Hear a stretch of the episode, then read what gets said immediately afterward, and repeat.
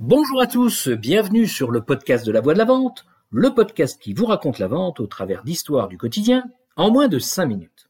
Aujourd'hui, je vous emmène en Allemagne au début des années 90. Je voudrais vous raconter l'histoire de ma première vente. Je vous plante le décor. À mon époque, je dis ça pour les plus jeunes, on devait faire son service militaire. Mais il y avait une combine quand on faisait des études supérieures. Si tu trouvais une entreprise française avec une filiale à l'étranger qui acceptait de t'embaucher pendant 16 mois, ça pouvait le faire. C'est comme ça que je me suis retrouvé vendeur dans la filiale allemande d'un grand groupe de la chimie française. Plongeons dans le bain dès le premier jour. Mon chef me demande de faire une étude de marché sur une nouvelle technique de filtration qu'on voulait lancer dans le pays. J'ai des listes de noms de personnes et un questionnaire, et je passe ma journée au téléphone. À l'époque, pas d'internet, pas de portable, c'était rock'n'roll pour joindre les gars dans les usines. En plus, tout se faisait dans la langue de Goethe, et entre le bavarois du Sud et le hambourgeois du Nord, c'est pas vraiment le même allemand. Enfin bref, au bout de quelques mois, j'ai quand même réussi à pondre un beau rapport, j'étais super fier de moi, et le lundi qui a suivi ma brillante présentation, je suis allé dans le bureau de mon chef, et je lui ai demandé ce que je faisais maintenant. Eh ben, tu trouves des clients, qui m'a dit. Ok, mais je fais comment? Eh ben, tu te débrouilles avec tous les contacts que t'as appelés depuis des mois. T'inquiète pas, tu vas y arriver, j'ai confiance en toi. Au final, il avait raison.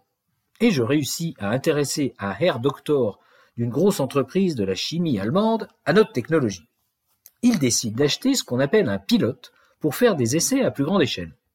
Un pilote, c'est une machine avec des pompes, des tuyaux, des cuves, des instruments de mesure et des filtres à tester. Bref, un truc qui valait pas loin de 50 000 Deutschmark et à l'époque, c'était une fortune. L'affaire du siècle pour moi.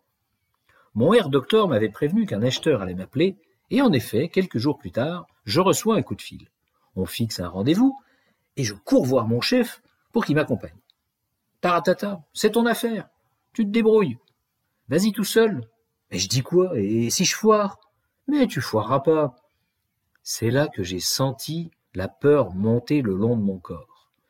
Dans ma golfe de fonction pour me rendre au rendez-vous, c'était plus de la peur, j'étais terrorisé. Je n'avais aucune expérience de la négociation commerciale, et l'acheteur avait l'air d'être un vieux de la vieille. J'ai jamais été aussi bon. En fait, comme je savais pas ce que j'avais le droit d'accorder ou pas, j'ai dit non à tout. Pas de remise de prix, rien sur les conditions de paiement, et c'était nos conditions de vente qui prévalaient. Le gars était tellement décontenancé qu'il a été ravi quand je lui ai dit qu'on pouvait peut-être faire quelque chose sur les délais, mais fallait quand même que je me renseigne auparavant.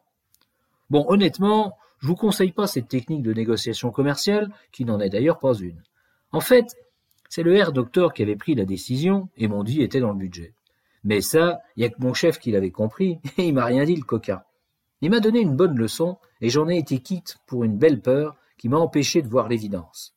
Le business était dans la poche, et la visite de l'acheteur n'était qu'une formalité. De quoi elle nous parle, cette histoire? Eh bien, elle nous parle de la peur. Et c'est quoi cette peur? Eh bien, c'est la peur de l'échec, c'est la peur du ridicule. Vendre, c'est pas facile. Faut sortir de sa zone de confort pour réussir à persuader un client que ce qu'on lui propose vaut la quantité d'argent qu'il doit dépenser pour se le procurer. C'est super subjectif. Alors, je sais pas vous, mais moi, je l'ai toujours cette petite peur au ventre. Quand je fais de la prospection, peur de se faire raccrocher au nez.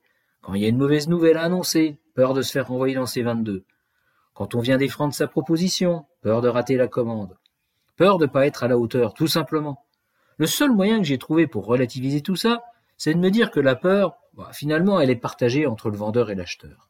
Chacun a peur de se planter. Au final, un partout, balle au centre. Ça me rassure de penser ça. Voilà, écoutez, sur ces belles paroles, je vous laisse et je vous dis à bientôt. J'espère que vous avez eu autant de plaisir à écouter cet épisode que j'en ai eu à vous le raconter. Si c'est le cas, pensez à vous abonner au podcast et à le partager.